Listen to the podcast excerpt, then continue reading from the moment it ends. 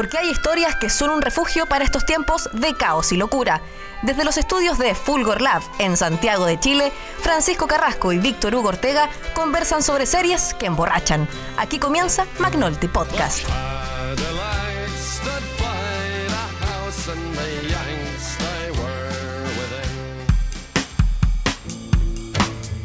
If I had to name 10 artists that I've ever been involved with, Rugby used to be in the top five. He's my most memorable artist. Bob Dylan was mild to this guy. He was this wandering spirit around the city. When he opened up and sang, you went, whoa, this guy's got it. We expected big things, and they did absolutely nothing. How many records do you think he sold in America? In America, six. Nobody had even heard of him. How can that be? How can that be? It's a bit of a mystery how the first copy of Cold Fact came to South Africa, but to us, it was one of the most famous records of all time. He was the soundtrack to our lives. Bigger than Elvis. Much bigger than Rolling Stone. Hola, ¿qué tal? ¿Cómo están? Estamos dando comienzo a un nuevo capítulo de McNulty Podcast, acá con la producción de Fulgor Lab, como siempre. Estoy con mi amigo Francisco Carrasco.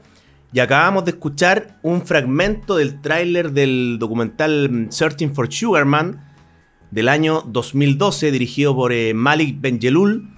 Eh, ¿Y por qué un documental? Se preguntarán ustedes, porque bueno, ya hace un rato que estamos haciendo concesiones con, con mi colega acá, y hoy día vamos a comentar esta obra maestra del género documental en el último capítulo del año de McNulty Podcast. ¿Cómo estás, Francisco? Bien, amigo mío, contento, cerrando el año ya, año difícil, y cerrando con quizás una de las joyitas, más joyitas, dentro de las muchas que hemos comentado.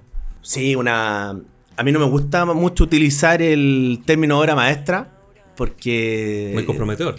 Es súper comprometedor. Pero mm, ahora que McNulty Podcast se va a ir abriendo a nuevas temáticas, que ya las series han ido dando paso a películas y ahora documentales, eh, te propuse que hiciéramos un capítulo sobre esta gran película, este gran documental, porque en 2023 falleció su protagonista, que es el, el músico estadounidense Sixto Rodríguez, que falleció en agosto. El 8 de agosto. Eh, el 8 de agosto. Y me quedé con esa sensación de que quizás no se había dicho tanto sobre Sixto Rodríguez este año.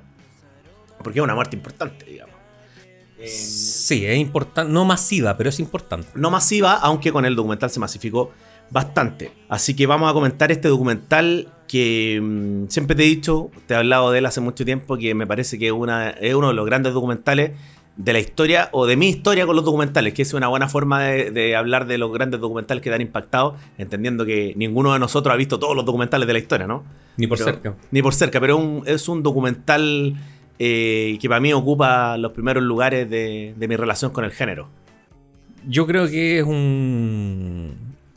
Como, como primera impresión, yo creo, Víctor, que es un documental súper.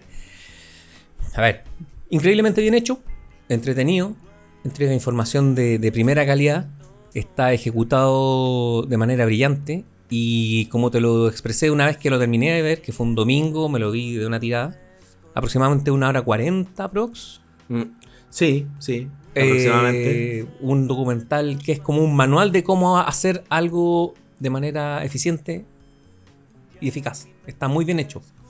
Hay, pasa mucho que, eh, sobre todo con los de Netflix, que retratan generalmente nociones tales como crimen, etcétera, eh, o deportivos, eh, los documentales tienden como a entregar información que no es relevante y a poner la- las fichas sobre el montaje. Aquí no. Aquí hay una historia narrada con maestría que te empieza a llevar por un camino y te empiezas a preguntar quién será este sujeto y al final termina contando quizás una de las historias más cliché, pero a la vez mejor contadas. Y yo creo que ese es uno de, los, de las fortalezas del documental. Bueno, eh, es bueno, es bueno conocer tu opinión porque tú lo viste por primera vez este año, Sí. digamos, para este capítulo.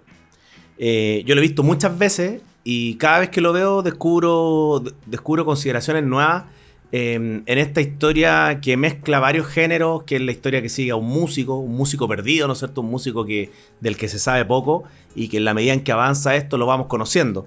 Eh, yo creo que te podría hablar de las primeras impresiones que, se generaron eh, cuando lo vi por primera vez, que fue como en el año 2013, eh, que digamos lo vi en mi casa. Y creo que es una historia sorprendente, impactante, eh, con la que uno se puede identificar de una manera súper estrecha y visceral. eh, porque creo que este documental habla de todas aquellas cosas que, mm, que nos pasan con, con las inclinaciones artísticas de la gente en general, ¿cachai? Eh, eh, digamos, vamos a hablar más adelante de, de- de- de qué trata en lo puntual, pero esta es la historia de un músico que eh, había grabado unos discos en los años 70 y no pasó nada con él, ¿no es cierto? Eh, su, su fama empezó, nu- nunca tuvo fama, digamos. Partamos que no, nunca logró la fama. Nunca tuvo fama, claro. Y, y creo que es lo que decías tú, ¿no es cierto? Que este documental, tú, tú ocupaste la palabra eficiente. A mí me pasa que el, documen- el documental, uno lo ve, la primera vez que uno lo ve, uno como que te dan ganas de, de- de conocer más del género, del género, de su metodología. De hecho, si, me- si me apura un poco, te dan hasta ganas de, de lanzarte a hacer algo. Es un- documental que te toca la fibra artística. Lo que pasa es que el documental, a diferencia de, de, de- de lo que son las películas, tú puedes hacerlo a través de mucha investigación.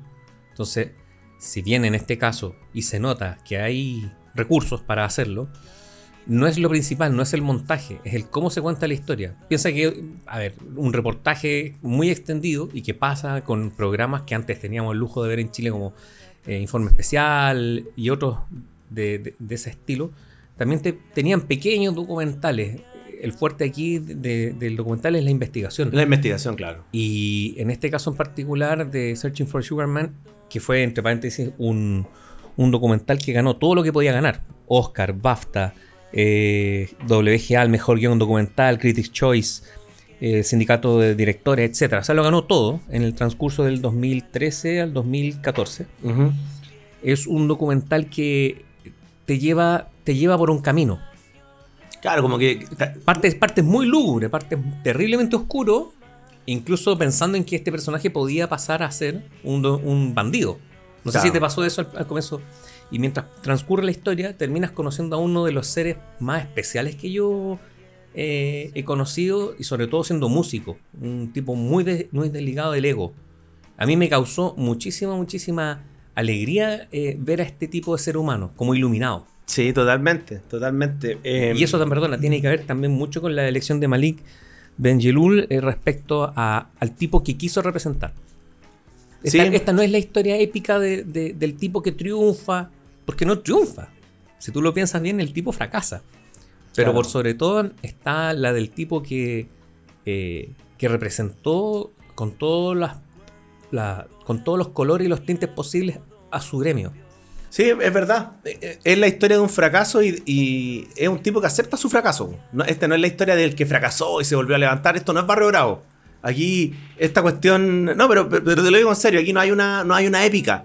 Porque es todo como precario. Es todo eh, pobre en posibilidades. ¿cachai? Eh, incluso cuando este personaje empieza. Lo empezamos a descubrir. Gracias a la investigación de, de su director. Que aquí, dicho sea de paso. eh, vayan todos los créditos para Malik Benjelul, fallecido en el año 2016 eh, por suicidio, que impactó bastante al, al mundo del espectáculo porque fue un, tipo que había estudiado periodismo y cine. eh, Es un documental que bebe mucho del periodismo, tú lo decías, ¿no es cierto? Una gran investigación periodística. Y fue una, una muerte de la que se habló bastante ese año porque eh, este documental durante sus primeros cinco años eh, tenía bastante fama mediática. Yo te digo, la primera vez que yo supe este documental me lo contó una colega, una compañera de trabajo. Me dijo, oye, fui al Inédit, eh, ahí en el Nescafé del Arte, porque acá en Chile se estrenó en el, en el Festival Inédit. Me dijo, y vi un documental que quedó la cagada, me dijo. Toda la gente así, que esas pocas veces te pasa eso en la sala de cine, cuando es como un anime de que viste una, una genialidad, po. Y esta, esta comadre me dijo, ¿sabes qué? A, ti que te gusta el cine, te voy a recomendar este documental. Y yo, por alguna razón, en esa versión no fui. Y me quedé siempre con la oye, Rodríguez, y todo escuchando ahí en la oficina. Y cuando lo vi entendí, po. entendí que hay- aquí hay un vínculo que, aparte de que cinematográficamente es poderoso, periodísticamente es valioso, hay un vínculo emocional con este tipo, ¿cachai? Sí, Que- es que tú, a ver, eh, en en rigor, cuando tú terminas de ver esta, esta pieza, tú terminas queriéndolo, terminas admirándolo, terminas pensando dos cosas, qué bacán él y qué difícilmente podría ser yo él. Porque el tipo realmente vive una vida que, que- que- que muy, yo creo que muy, muy, muy pocos viven. En, en respuesta a eso, uno podría preguntarse em, si los que somos audiencia, somos públicos, siempre recibimos lo mejor de las disciplinas artísticas que nos interesan o solo recibimos lo que el marketing dicta que tenemos que recibir. Porque tú dices, claro, eh, solo podría ser él, estamos muy distantes, pero también estamos muy cerca. Porque quizás todos conocemos vecino, el amigo, el primo del amigo del amigo que a lo mejor hacía algo bien, tocaba la guitarra. Y como la vida, la vida es cruel en cierta medida, como que los mejores no siempre llegan a su destino. Entonces, el, el caso de Rodríguez, eh, de Sixto Rodríguez, es el caso de una persona que intentó ser artista eh, en una época y no funcionó. Imagínate cuántos casos habrán así en, en Chile, en Santiago, en Arica, en, en Puerto Montt, ¿cachai? Sí, sí, no, sí, la, la reflexión es súper cierta.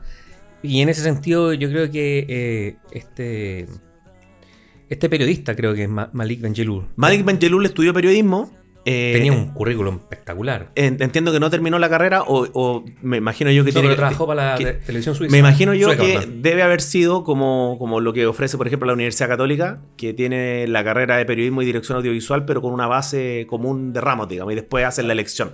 Porque él se presentaba muchas veces como periodista, como un tipo muy ligado al periodismo musical, y ahí es como, como descubre a, a Sixto Rodríguez.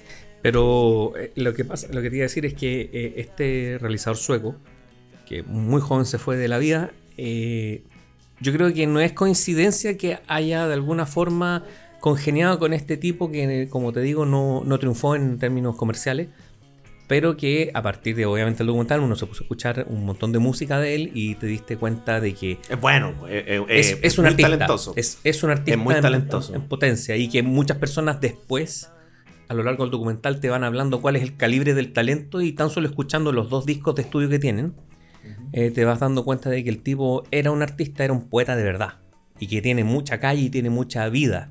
Sí, pues, hay, una, hay un vínculo grande entre los dos, ¿no es cierto? Porque, claro, está Sixto Rodríguez, que es el protagonista de esta historia, y está el de un cineasta joven que en- conoce esta historia cuando tiene cerca de, de 24 años y apuesta su vida a hacer este documental.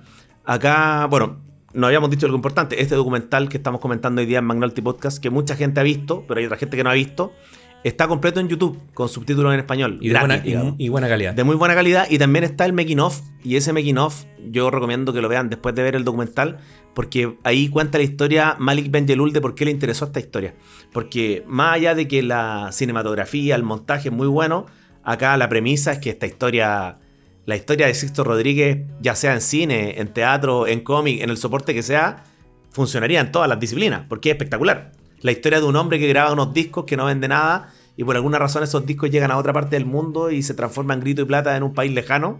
Es una historia genial. No sé si te pasa, no sé si te pasa lo mismo, digamos, aunque te la cuente alguien en un cumpleaños. Hoy hay un músico que ¿cachai? que sacó unos discos en Estados Unidos, no pasó nada, pero tiempo después descubrieron que en Sudáfrica era más famoso que Elvis Presley. Es una gran historia, ¿cachai? Me parece que es una historia que tiene la posibilidad fácil de ser eh, trillada. Y, ¿Tantas historias así conoces? porque se confunde fácilmente con la historia del que fracasó y va luego a triunfar. La gracia del documental radica en que cuando lo terminas de ver, tú dices, ah, pero su triunfo fue como súper a media, no, no triunfó realmente. Y la gracia, por sobre todas las cosas, es conocer a, a Sixto Rodríguez, a Rodríguez, el artista, y te das cuenta que para él la- esa premisa no es fundamental. Y ahí es donde tú te entras a enamorar de él. Sí, pero le pongo, le pongo la duda así. Hay muchas historias así, porque quizás la historia que hay es como del tipo que, que busca, busca triunfar en el mundo del espectáculo y va a golpear puertas, que es como típica biopic y finalmente lo hace. Pero no de un tipo que intentó hacer algo en la música, le fue mal, se dedicó a la construcción. Se dedicó a la construcción durante toda la vida, de hecho hasta 30 el- años. De hecho, en la época del documental seguía haciendo construcción, de, de albañilería, digamos, No, peor, era el que barría. Te lo... de, de todo, digamos. Sí, sí. Eh, pero sin embargo, eh, Peor, perdona, peor en el sentido de que era dentro de lo que es la escala y la estructura de la construcción, era el que... trabajo, estaba- es trabajo forzado. po. Sí, trabajo forzado. no, sí, pero me refiero que no, no tenía, no tenía estudio, eh, hacía estos trabajos, los trataba de eh, compartir perdón, con, la vida artística. Obviamente no le salía bien porque estaba metido en dos mundos. él hace dos discos, que uno es de Cold, Cold Fact de 1970 y el otro es Coming from Rally del 71, con una de las productoras más grandes de la historia, que es Motown. O sea, tenía todo para triunfar, se le asignaba un talento increíble, se le comparaba incluso con Bob Dylan en su momento. Y así todo no llegó. De hecho, alguien dice en el documental que Bob Dylan parecía alguien suave al lado, Al lado de él. Y sabéis que no, no me parece tan Es que descabellado. yo no escucho Bob Dylan, entonces Yo soy muy fan de Bob Dylan y me encanta, pero realmente la- las canciones de Rodríguez, sobre todo en su primer disco, son brillantes. weón. Yo recomiendo a la gente, si tienen la oportunidad de, después de este capítulo, escuchar a Rodríguez y vayan y hagan un ejercicio, pero que les va a gustar a ellos, que es las letras traducidas. Sí, y, que, y que sí. la, y que la gracia del documental es que te las muestra. Y tú le vas adquiriendo un peso y decís, este gallo ti- tiraba, incluso siendo muy, un guitarrista muy bueno, bastante decente, tira más para poeta que... Creo que toda su historia, incluyendo el documental y sus discos y todo lo que pasó con él después del documental, que lo vamos a comentar más adelante, eh, es muy poético todo. Es un universo poético bastante, eh, bastante emotivo. Sí, Eh, bueno, vamos a escuchar eh, la canción principal de este documental, que de hecho le da el título a este trabajo de Malik Benjelul. Esta canción es de Sixto Rodríguez del disco Cold Fact del año 1970 y se llama Sugarman. Sugar man, won't you hurry? Cause I'm tired of these scenes. For a blue coin, won't you bring back all those colors to my dreams? Silver magic ships you carry, jumpers, coke, sweet Mary Jane. Ahí escuchábamos Sugar Man, interpretada por Sixto Rodríguez del disco Cold Fact del año 1970 y también de la banda sonora del documental que estamos comentando hoy día de forma especial en Magnolti Podcast, Searching for Sugar Man del año 2012. A propósito de que este 2000 2023, del que nos estamos despidiendo en esta grabación, falleció, ¿no es cierto?, Sixto Rodríguez el 8 de agosto. Aunque ustedes seguramente van a escuchar este capítulo los primeros días de enero. Eh, un temazo este, ¿no? temazo, terrible tema. Que suena como tres veces en la, en la película. Al principio, después al medio y después, después de los créditos también suena. Temazo, pero temazo. Un tema y súper sesentero. Súper, Súper sesentero. Para un disco que, entre paréntesis, muy cortito, tiene elementos country, psicodélico, eh, mucho folk. eh, es un artistazo. Yo de verdad me me arrepiento, no, no nunca he escuchado su nombre antes. Ahí te anotaste un poroto. Pero eso, eso tiene una cosa buena de cuando uno no ha visto algo que es como muy laureado, que debió haber visto, porque quiere decir que uno tenía esa, tenía esa posibilidad de encantarse con algo ya, ya más, grande, ¿no es cierto? Pasa, no sé, ma- me pasó alguna vez cuando le recomendé a un amigo Nueve Reinas, que me dijo, puta, que me demoré 20 años en ver Nueve Reinas, pero bueno, al menos pasó en un momento que, imagínate lo que debe ser ver por primera vez Nueve Reinas, o ver, o ver- por primera vez Searching for Sugarman, Me pasó con los simuladores también. con los simuladores. Y así va Y a pasar con, con- un montón de películas que, muchas que no alcanzaste a ver. Sí. Oye, contémosle a, a nuestros eh, amigos que nos están escuchando, a nuestras amigas que nos están escuchando, eh, de qué va este documental que, que nos marcó tanto en estas distintas épocas en que lo vimos por primera vez eh, y que hace que en Magnolti Podcast hagamos, digamos, el traslado de series a un documental. Es un documental, como dijimos anteriormente, realizado por el sueco británico Malik Benjelloul, que cuenta la historia de este misterioso cantante residente de la ciudad de Michigan, Detroit, perdón, el estado de Michigan, eh, conocido como Rodríguez. Obviamente de ascendencia latina, este estadounidense. Eh, Mexicana en lo. Mexicano estadounidense. Este cantante pasa al olvido después de dos discos que sin la menor ni pena ni gloria, to- el total olvido en los años 70, Claro. eh, es totalmente amado. Varios miles de kilómetros en otro continente. Y a partir de los esfuerzos de dos fans, en este caso sudafricanos, llamado uno Stephen Segerman y el otro Craig Bartholomew Stindon, eh, tratan de descubrir su paradero. Un dueño de una tienda de vinilos y un periodista. Pero ambos, y aquí es donde comienza lo entretenido de- del documental, es que son eh, sudafricanos de una generación que se está oponiendo al apartheid, sudafricanos blancos, que se les denomina afrikaners. Básicamente son eh, lo que sería como la clase media blanca, descendientes esencialmente de holandeses. Claro. Y que tenían mucha conciencia social de la segregación que estaba viviendo la población negra. Estaban en contra del apartheid. Están absolutamente en contra. Y eh, curiosamente, y de alguna forma que es como bastante mitológica, eh, la cinta te deja ver que de alguna forma llegaron dos copias Exacto. de, de estos discos a, A Sudáfrica. a Sudáfrica. ¿Sabes de qué me acordé cuando en el documental se señala eso? Me acordé de cuando cuentan por qué Faith No More vino al Festival de Viña a principios de los 90. No me sé esa historia. ¿No cacháis esa historia? No. Que eh, a la hija o a la sobrina de, de quien era el alcalde de Viña en esa época le gustaba Faith No More y lo había conocido en un viaje. Entonces se trajo como un cassette y como que habría dicho, le habría dicho al papá o al tío, no, no recuerdo bien cuál era el parentesco, oye, podría traer a esta banda al Festival de Viña, tío. O podría traer a esta, a esta banda de un tal Mike, Mike Patton, papá. Y los trajeron. Entonces, esa, esa, esa historia que quizás ya en la era digital no podría funcionar tan así, ¿no es cierto? Tan artesanalmente. De que alguien lleve un disco a otra parte, que era algo que pasaba mucho antes. No, y segundo, que ningún político se atrevería a decir, ¿y usted por qué escogió esta banda? Eh, No veo a la alcaldesa de Viña y dicen, no, porque mi sobrino me pasó. Claro. No es políticamente correcto. No es políticamente correcto, menos en estos tiempos, pero en esa época era casi como una apuesta. po. Y ca- capaz que eso pasó también, po, eh, en esos, qué sé yo, eh, traslados de objetos, del disco como, como objeto, pero era un disco, un CD, ¿no? ¿Cierto? Eh, eso es lo que cuentan en el documental, que no queda muy claro. Pero alguien habría llevado estos discos, que seguramente lo encontró en un remate, ¿no es cierto? En un Persa Bio Bio de Detroit. Y llegaron a Sudáfrica y aquí viene una parte de la sinopsis que, que hay que comentar que en Sudáfrica se transformaron en grito y plata.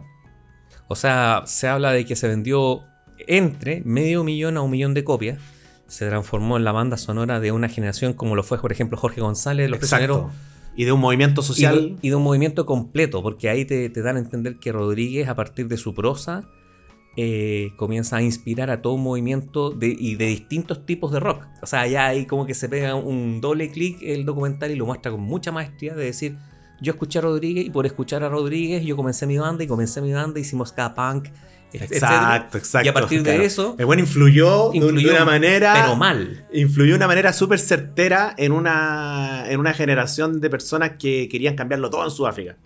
Y que tenían razón de y tenía razón. Eso, de hecho, eh, está en el tráiler del documental, que es un gran tráiler, porque en el tráiler es increíble como en un minuto y medio te resumen todo eso. Un músico que grabó con la esperanza de triunfar cuatro discos vendidos. Pero al otro lado del mundo, y es, es- es una revolución como musical también la que ocurre de, de, de esta idea de, de no pegar a pegar con todo al otro lado del mundo, ¿cachai? que de hecho artísticamente es más poderoso que pegar. Que pegar pegan todos los años pelotudos, seamos honestos. Sí, sí, Pero, claro. pero, sí. pero aquí no, el tipo influyó.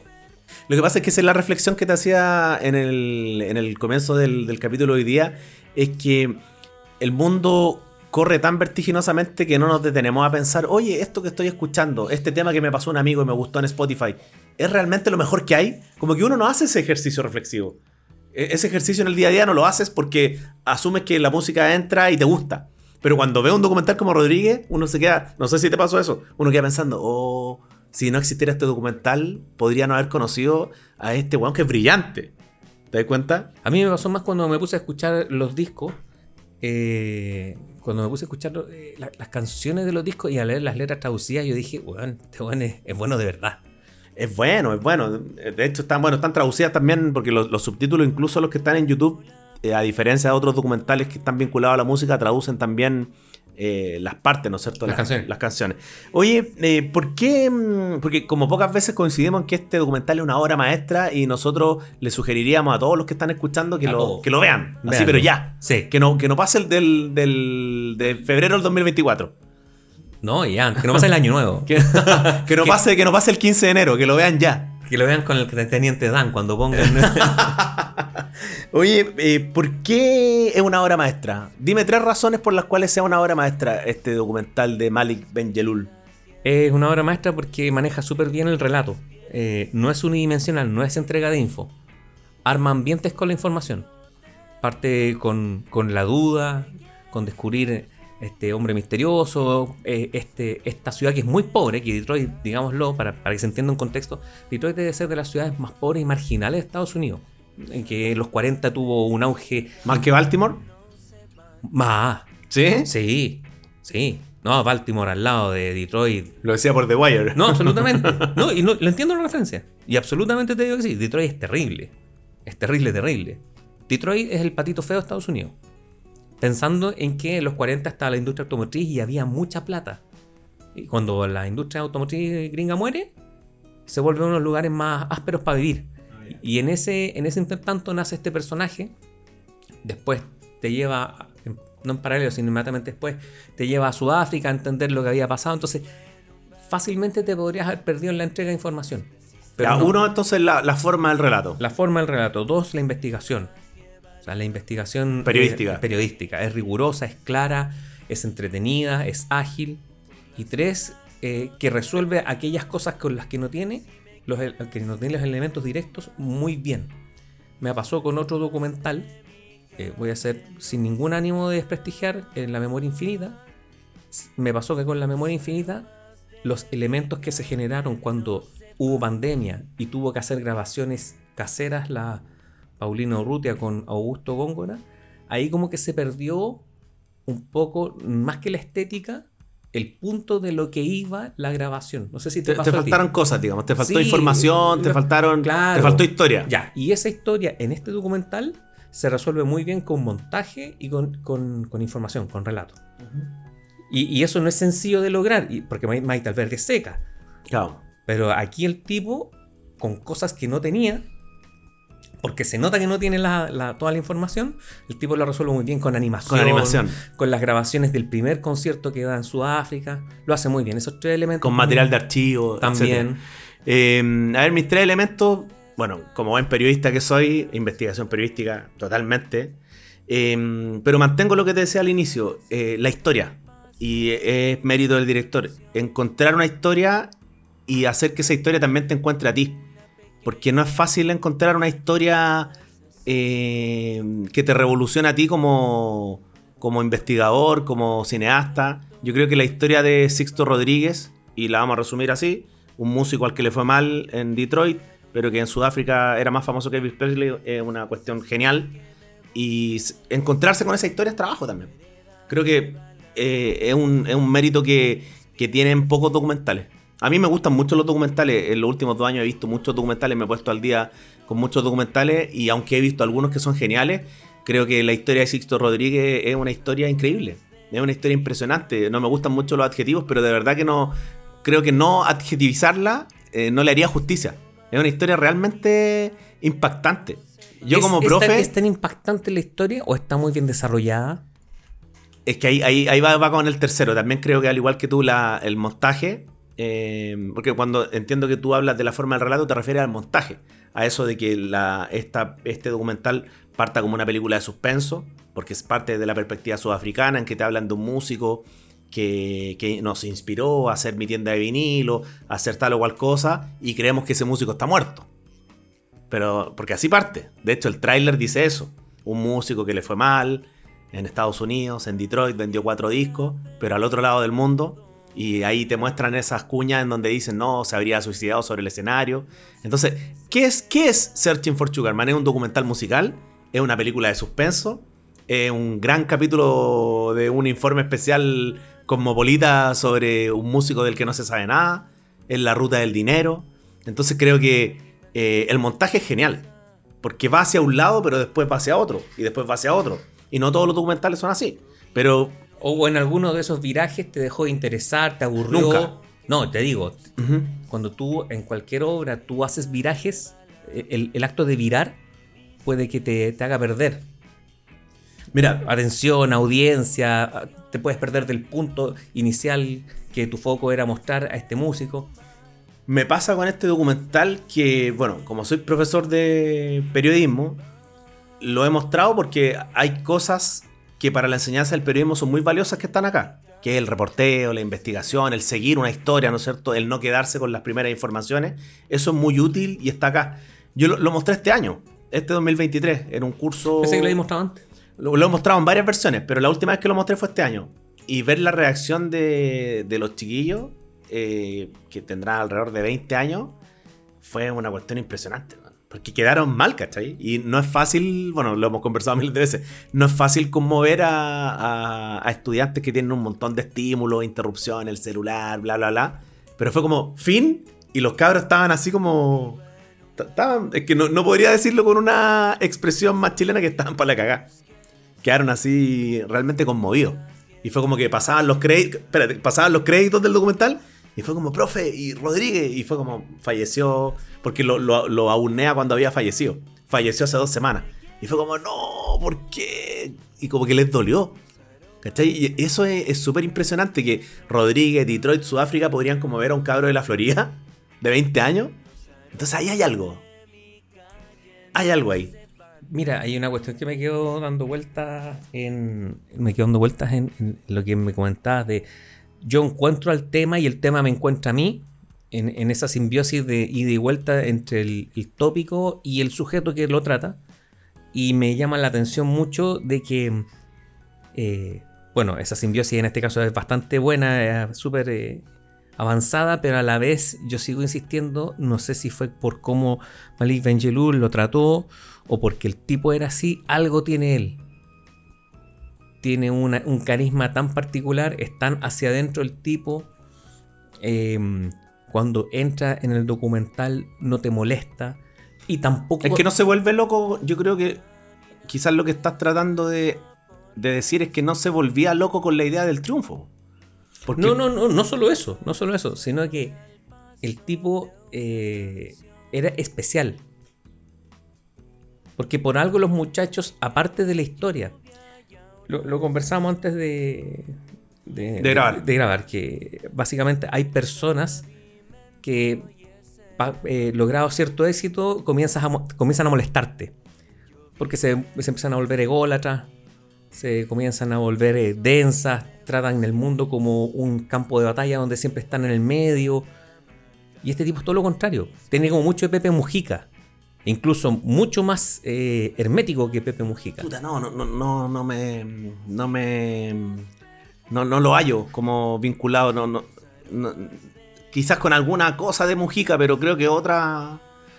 Claro, porque ya me imagino que lo decís porque Pepe Mujica, el presidente que vive en una, en una casita, ¿no es cierto? Y que anda en un autito.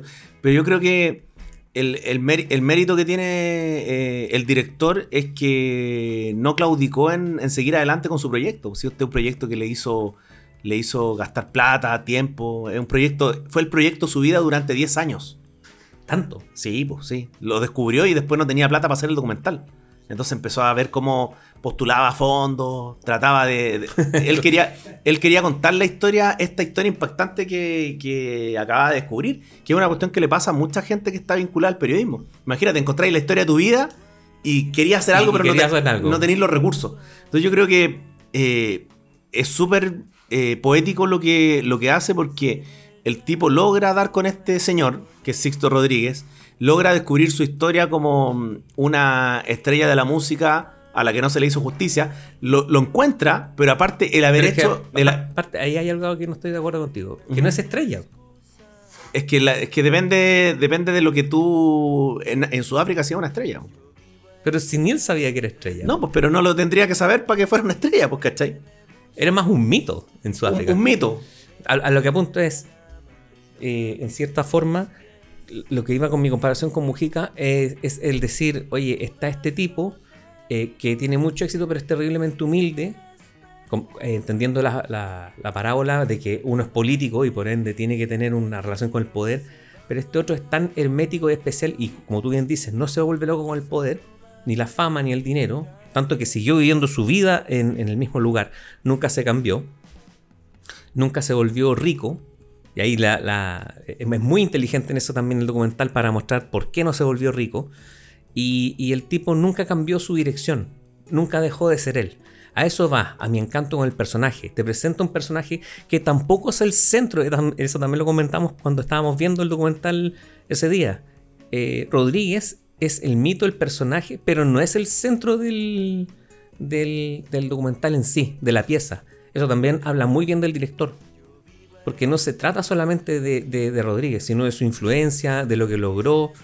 El documental es realmente inteligente. Yo creo que es, es para poner. Es como un manual de cómo hacer un buen documental.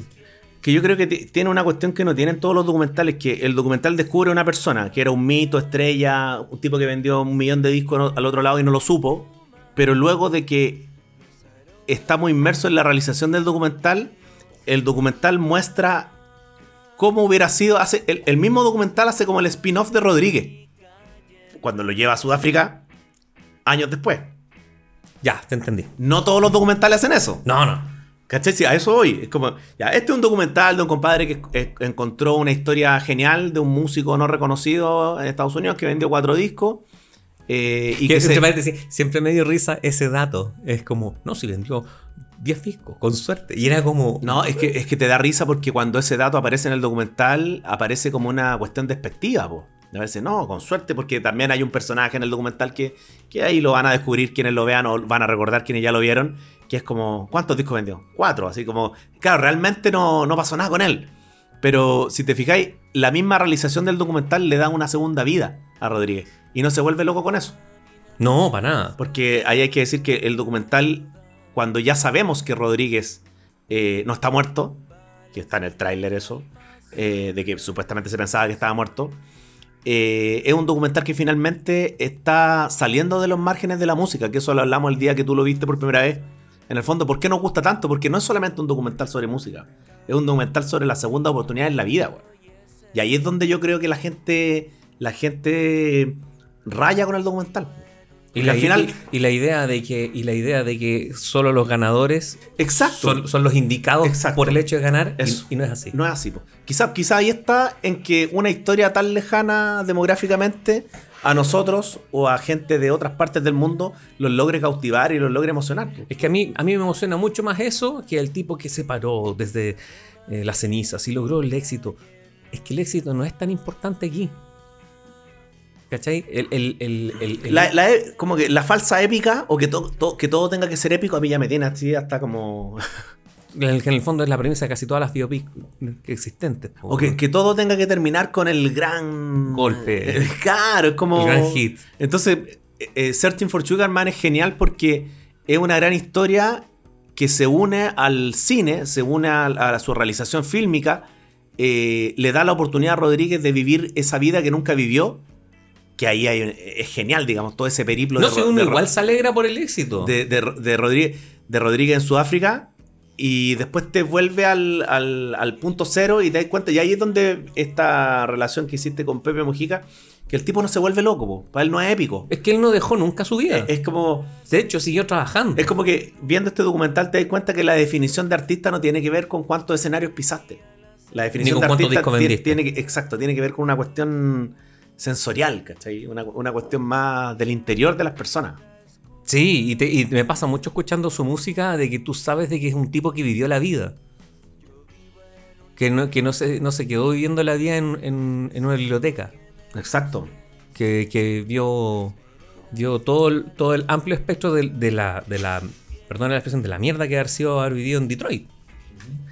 Así que bueno, para todos aquellos que, quieran seguir eh, escuchando la música y viendo este gran documental, les tengo este hermoso tema de Sisto Rodríguez del disco Cold Fact, I Wonder, aquí en Manos de Podcast.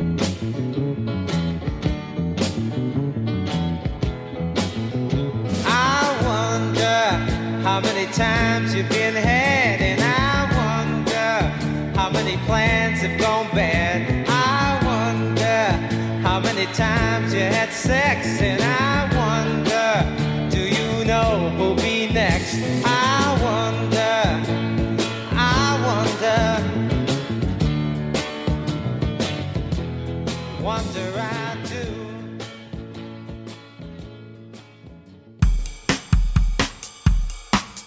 Y hemos vuelto de este temazo del primer disco de Sixto Rodríguez, Cold Facts, de 1970, y que es parte de la banda sonora, obviamente, de Searching for the Sugar Man.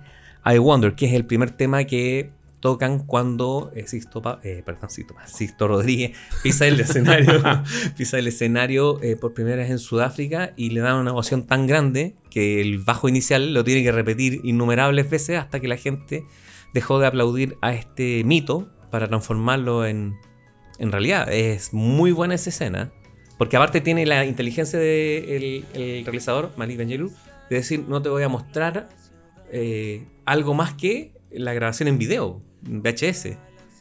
Claro, claro. se ahí uno entiende como espectador, aunque nadie te lo explica, pero siguiendo el relato del documental, uno entiende que, uno entiende, perdón, que lo que estás viendo cuenta con las grabaciones caseras que hacen las hijas de Rodríguez, que lo acompañan a ese viaje, ¿no? Claro, en el primer concierto que fue el 98.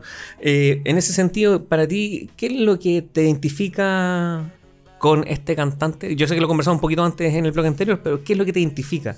¿Y por qué estas historias provocan estas emociones tan transversales? Muchachos, como tú dijiste, de la universidad, 20 años, y en hombres cuarentones como tú o yo. Porque creo que...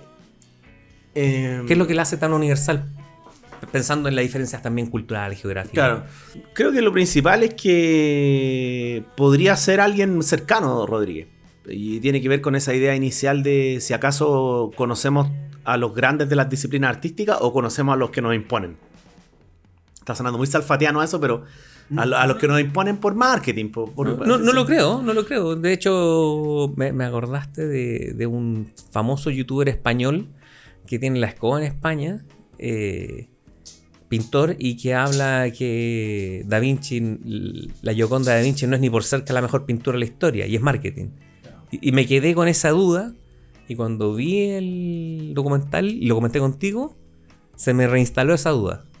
¿Es- ¿Será cierto? ¿Será lo correcto? Es que al final tiene sentido porque mm, eh, yo creo que la- las historias de. eh, son como las historias de eh, culpables que son inocentes, ¿cachai? ¿Cachai? Como que uno se identifica y uno dice, pucha, porque, porque al final la, la injusticia es súper atractiva, po. La injusticia, digamos, de cuando sucede algo que, que va en contra de lo que te hubiera gustado. Entonces, tú va- vas conociendo la historia de Rodríguez y, y va- y en este caso estás conociendo su trabajo también. Y vas conociendo las canciones. Y, y en eso el, el relato de Malik Benjelloul es súper astuto porque le da espacio a las canciones, las deja sonar como por su minutito, Sí. su minuto y medio. Pero ojo que ahí también hay, hay una apuesta de él, es decir, el tipo es talentoso, las canciones son malas. Suena, suena redundante, pero si las canciones no son tan buenas como son, porque son muy buenas, todavía empezáis a decir, algo no me está haciendo... Claro, yo creo que cuando uno ve, el documental por primera vez, tú encontrás que las canciones son buenas, está ahí, accediendo a la, traducción. Y yo creo que en, en torno a esta pregunta, ¿qué es lo que te identifica? Es como, oye, ¿cómo este músico tan virtuoso, tan poético, eh, le fue mal? Pues, ¿cachai? Es como esa pregunta que no, no tiene respuesta. ¿Qué, qué influye en que alguien pueda llegar a ser... eh, eh, no, no, quiero usar la palabra famoso, sino que alguien llegue a tener como repercusión. ¿De qué se trata? ¿De qué, de qué se trata de que algo que se hace con un objetivo no, no cumpla ese objetivo?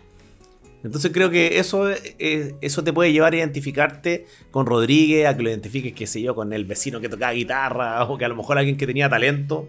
¿Nunca te pasó alguna vez que cuando chico iba ahí en la micro y se subió a cantar alguien y, y a mí me pasó alguna vez en las, las famosas micros talagantes?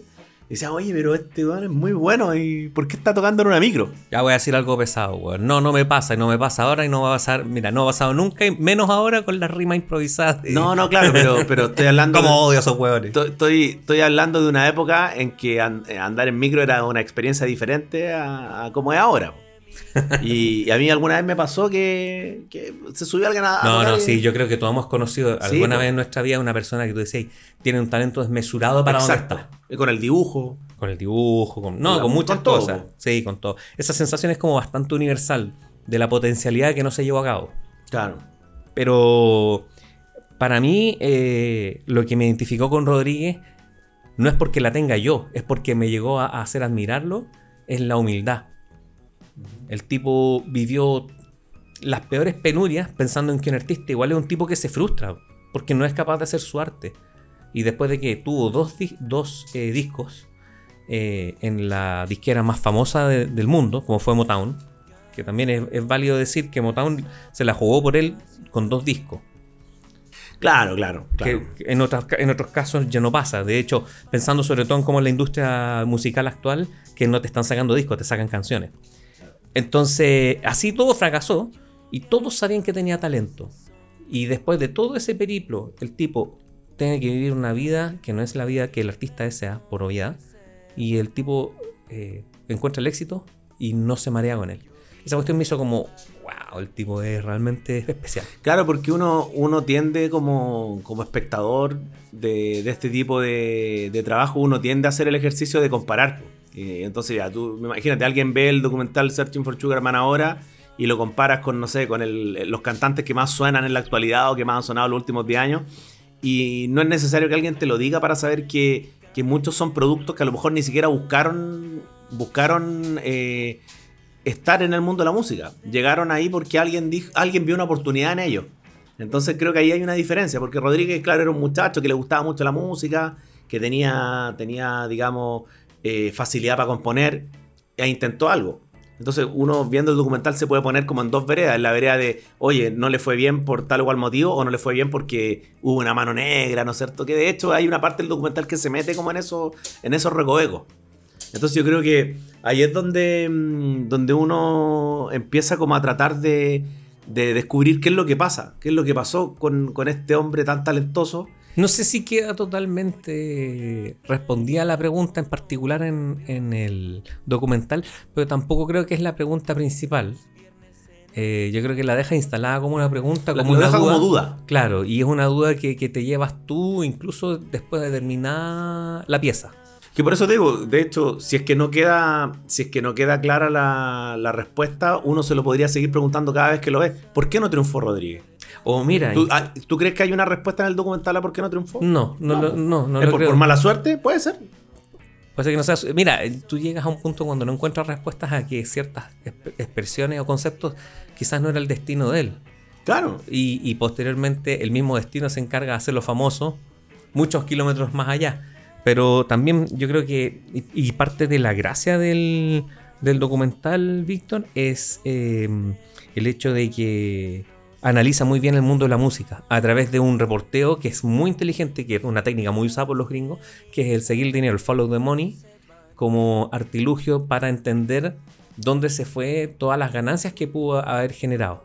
Y en eso creo que se anota un poroto eh, súper interesante el documental. Claro, periodísticamente es bueno eso porque de hecho esa pregunta sobre la ruta del dinero se la hace justamente una de las fuentes que es periodista, que es este periodista sudafricano, que es el que escribe, digamos, un reportaje sobre quién es Rodríguez, ¿no es cierto? ¿Quién es este músico que lideró o fue parte, fue la banda sonora de la, de la revolución en Sudáfrica, ¿no es cierto? Eh, y para mí, por lo menos en, en ese lado, el documental fue súper eh, inteligente porque de alguna forma entiende que si vendiste medio millón de discos, eh, porque aparte es paréntesis, es súper estimativo para que la gente entienda, dado el, lo antiguo de la pieza musical de Rodríguez, me refiero a los dos discos, todo es estimativo. Entonces los números empiezan a variar mucho. Dicen, no, vendió medio millón, no vendió un millón. Dicen que vendieron 5 millones, algunos me reí caleta cuando dijo, no, dicen que vendió millones de millones. Y era como, ok, y si vendió todo eso, ¿por qué el tipo sigue viviendo en la misma casa que vivía hace 40 años? Es terriblemente poético el documental. Sí, sí. Yo creo que mm, desde ese punto de vista, el, el- como insisto, la historia, el personaje hacen que uno quiera saber qué pasa con esto. Y de hecho, cuando el documental termina, uno empieza a buscar. Pues si alguien lo ve, si alguien lo ha visto en los últimos cinco años, uno empieza a buscar qué pasó con Rodríguez después del documental. Y ahí, bueno, hay que decir lo que, lo que se van a encontrar es que, claro, el documental le hizo justicia a Rodríguez. Después del documental, el tipo giró por distintas partes del mundo. Eh, hacía recitales, hacía giras al año, digamos. No eran masivas, pero sí me imagino que eran No, ojo, tenía Eran- sus festivales de varios miles de personas. Claro, eran, que eran giras que lo, le, le hacían pasar, digamos, buenos pasares económicos. Eh, y así siguió la vida de Rodríguez, siendo un mito que tocaba de, de vez en vez en, en- en algunos países del mundo, hasta que llegó, digamos, 2023 y, y falleció Rodríguez, ¿no es cierto? Eh, y que clausura esta historia que había tenido ese capítulo amargo de- del suicidio de su director, que de hecho fue bien emotivo cuando sucedió eso, porque Rodríguez eh, le, le dedicó una canción en un concierto y se pronunció muy emotivamente sobre él, porque comprenderás que por toda esta historia que muestra el documental, para Rodríguez la figura de Malik Benjelul es como el, el tipo que le había dado una nueva vida. Entonces ellos tenían una amistad, ¿no es cierto? Lo revivió. Sí. Eh, hay, hay sí algo que ha sido criticado del documental, que es importante que lo, que lo podamos conversar, que mm, sería bueno eh, establecerlo porque en esta época en que se habla mucho de las fake news y todo el cuento, que mm, se, le criticó en su momento el montaje que hizo Malik Benjelul, eh, y esta idea de que él montó a su manera el documental omitiendo información para lograr un efecto. ¿Cuál es la información que habría omitido? Es que Rodríguez había tenido éxito en otra parte del mundo, eh, no tanto como en Sudáfrica, que es en Australia, y que había hecho una gira a, Australia en el año 81, que había vuelto a tocar ahí a principios de los 90. Y me acuerdo que en algún momento apareció un, artículo en que decía, ¿realmente es verdad la historia de Rodríguez? Y, y claro, quizás sería bueno que lo comentáramos un poco porque no es acaso el documental, eh, que es un género del cine, eh, y como todos los documentales independientes que busquen el objetivo de la verdad, los documentales también tienen una puesta en escena. ¿No es cierto? ¿Sabe? Eso lo sabemos. Cuando Patricio Guzmán hace Nostalgia de la Luz o El Botón de Nácar y hace que, que la gente repita las tomas, eh, eso es documental también. Y eh, es una puesta en escena. Oye, no se escucha bien, vamos, toma dos. Entonces te das cuenta, del fondo, lo que, lo que quiero decir con este ejemplo es que Malik Benjelul ignoró eso porque a lo mejor no le servía para su relato. Mira, eh, por lo menos en, de lo que pude encontrar como información, tiene un disco en vivo en Australia del 81 y dos y dos sencillos. O sea, tampoco. No, claro, pero, pero más allá de eso, eh, el- voy, el pa' allá por voy. qué- allá voy. Sí, yo entiendo el punto. El tema es que no puedes comparar el éxito, que encu- encuentro como medio oportunista esa opinión, porque no puedes comparar el éxito que tuvo en Australia eh, con el que tuvo en Sudáfrica. En Sudáfrica tuvo un, un shock cultural. Y el, el documental te lo demuestra muy bien. O sea, los tipos que tenían las bandas más revolucionarias de la escena de rock, e incluso era más que rock, no sé si te das cuenta de que también hablaban Mea actores, punk. mea punk, y hablaban actores, y hablaban tipos que después tuvieron algún tipo de éxito eh, en, en la media sudafricana, lo, lo consideran a él como un precursor. Porque así eran las letras. Entonces, no, para mí no va a lugar. Yo encuentro que es simplemente el relato que trata de despojar la importancia o quiere tirar para abajo algo y eso es universal. La envidia es universal para mí. Eso, eso es envidia. Mira, no, no sé si envidia, yo creo que. mm, eh, no sé si. Lo que pasa es que hay, hay una. Hay una cuestión importante que está puesto en tela de juicio el, el- el objetivo retórico del, del género del documental. Es creer que el documental. Revela eh, solo verdades. Claro, claro. Y no es que esté mintiendo, solo que como él está contando el documental desde la perspectiva sudafricana, eh, ahí está la respuesta. No, no, no, no, no valía, digamos, con el, con el hecho de que, mm, de que en otra parte del mundo el tipo se había tocado entre medio. Porque en el fondo, ¿qué cambia eso? Que no cambia nada para Sudáfrica. De ¿Te das hecho, no, lo cambia, no le cambió la vida ni siquiera el mega éxito de Sudáfrica, más lo iba a hacer, lo iba a hacer eh, ese mediano éxito en Australia. Yo creo que lo, lo importante era mostrar lo que logró provocar culturalmente. No, si no, sería otro documental más del éxito comercial de, de los que está atestado todas las cadenas de streaming. No, no, no le veo, no le veo la gracia. Yo creo que la gracia justamente radica, Víctor, en que el documental te muestra la influencia que pudo generar. Entonces, no sé, como que. No sé, me hace como muy int- interesante eh, de entrar a discutir eh, ese tipo de opiniones. Qué interesante por lo que por lo que se genera en el, en el tema de la, de la consideración del, del género del documental. En el último documental que hizo Patricio Guzmán, Mi País Imaginario, que es un documental que se vende como o se presenta como un documental sobre el estallido social, se muestra el estallido social como una revuelta que sucedió solamente en un par de kilómetros a la redonda de Plaza Italia.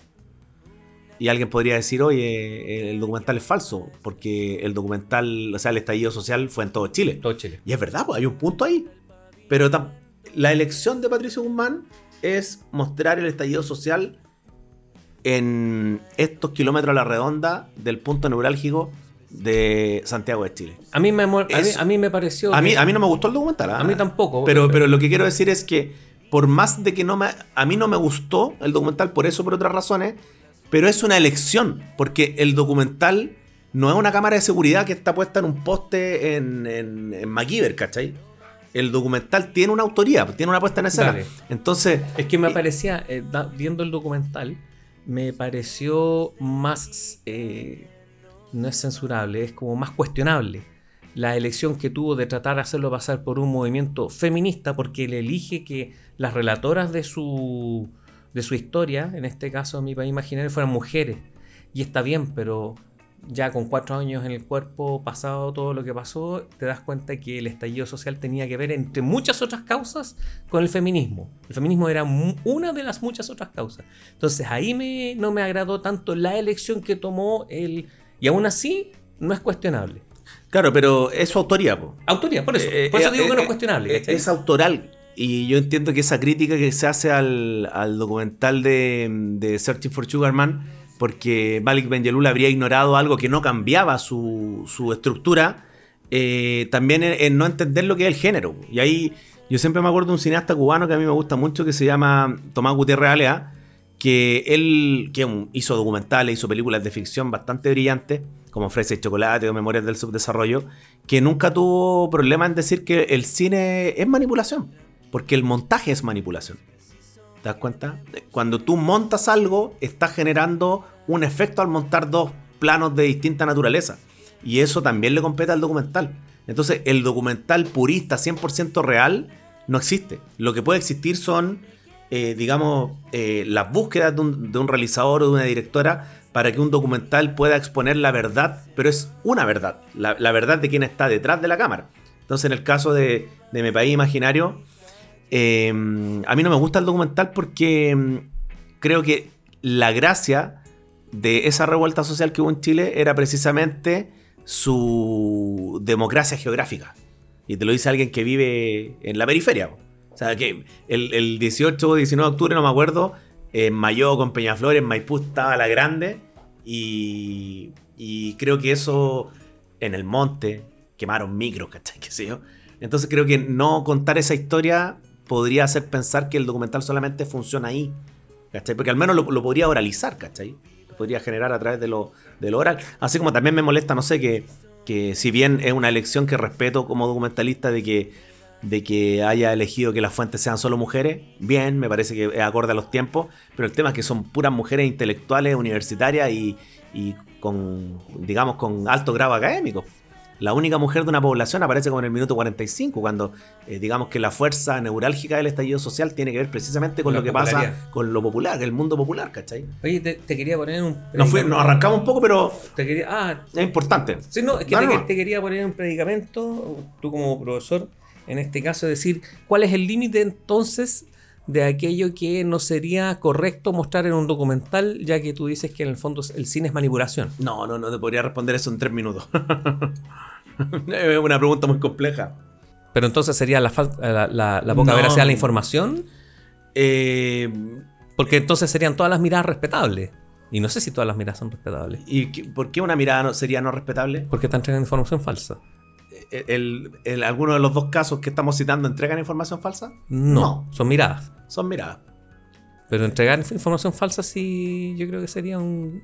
Claro, sería, iría como en contra del, Del de- espíritu. Del espíritu o de la, de las búsquedas retóricas de un documental. Pero claro, en ninguno de los dos casos se entrega información falsa. No, no, no, Aunque no, no. en esa crítica que nuestros auditores y nuestras auditoras pueden leer, que está en la revista Hot Down, que es una revista española. Hot Down, pongan Searching for Sugar Man, Hot Down, Hot Down. Eh, la crítica dice que Malik Benjelloul mintió por no haber puesto eso. Por no haber puesto que Rodríguez había tenido una gira en, Su- en- perdón, en Australia. Y yo creo que no, porque él está contando el documental desde la perspectiva sudafricana. Para un sudafricano, como el periodista que aparece en el documental, que Rodríguez haya tocado o no en Australia no es tema, po. ¿Estáis de acuerdo, no? Sí, absolutamente. Entonces, eh, no, no es que mintió, ¿te das cuenta? Porque una cosa es, encuentro este, este personaje, quiero contar su historia, pero ¿desde qué perspectiva lo cuento? Él lo contó desde la perspectiva sudafricana. Patricio Guzmán, en eh, Mi País Imaginario, cuenta la perspectiva, lo cuenta desde la perspectiva de lo que pasaba Plaza Italia a la redonda. A lo mejor no es la perspectiva que te gusta, pero no está mintiendo. En Plaza Italia se concentró el corazón del estallido social en cuanto a las protestas. Eso es real. A lo mejor no es la que me, la que me hubiera gustado, ¿no es cierto? Pero claro, nosotros somos públicos, ellos son autores. ¿Cachai? Uno puede estar de acuerdo, ¿no?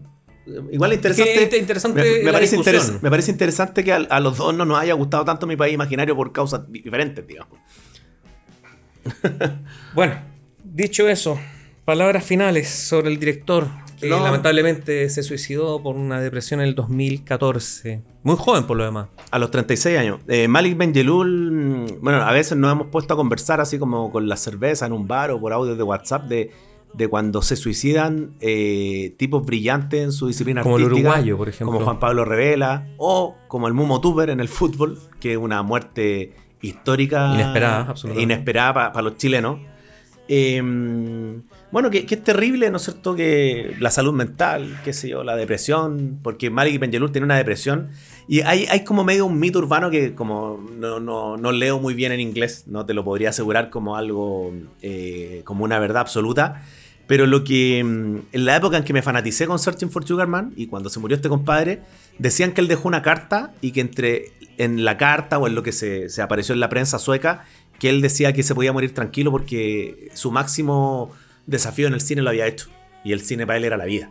Y claro, si eso es verdad, es como que es loco, pues, porque eh, este es un documental que cambió la vida de varias personas. ¿Te has puesto a pensar en eso, no? Sí, sí. Entonces, no todos los documentales generan eso. Los No. documentales puedes puede ir a verlo, un momento de emoción, de entretención, pero ya está.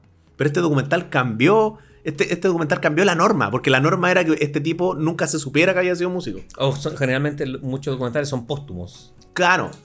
Claro. Y, y no, no hacen lo que hace este, que reaviva. Claro, entonces creo que da para la reflexión pues, de, de- que entregó, le entregó una pieza al cine muy eh, bella, que lo pone en los libros de la historia del cine sueco al lado de Bergman, por su Oscar, por su BAFTA. Y Bergman son palabras mayores. pues, Sí, ahí te fuiste. Sí, pues, pero ahí está Ma- Malik Benjelloul. Tú, eh, me acuerdo que alguna vez lo vi en la embajada, de, en un link que publicó la embajada de Suecia en Chile. En la historia del cine sueco, Malik Benjelloul está ahí con los grandes. Está con Bergman. Se sentó en la mesa. Se sentó en la mesa con Bergman y con una película, con un documental. Entonces, caché que, entonces que se haya suicidado por, por- por, qué sé yo, por, por esto. Cuadros depresivos. Por la, la depresión endógena. Es terrible, pues, porque son los casos también de, de otros directores, músicos que han, eh, eh, han tomado esta, esta decisión. eh, que genera, claro, genera diálogo. Yo yo creo que lo interesante sería que, que todas esta- estas muertes eh, pongan siempre la alerta, ¿no es cierto?, de, de que hay gente que no lo pasa bien. Más allá de que hayan logrado grandes, Grande hazaña. grandes hazañas como la de este documental que esperamos que vean eh, pronto. ¿Cuánto, ¿Cuánto es el plazo que, que le das a la gente? Año nuevo. El año nuevo tienen que inaugurar el año No, viéndolo. pero es que esto va a ser lanzado como la primera de enero. Que lo vean antes del 30 de Bueno, enero. que lo vean ahí con los recalentados de Año Nuevo. Entonces, dicho eso, maestros, cerramos este año con este temazo del disco Cold Fact de 1970 de Sisto Rodríguez, Crucify Your Mind. Y nos despedimos de este capítulo, así que agradecido Hasta a la ustedes. próxima. Chao, chao. Chao.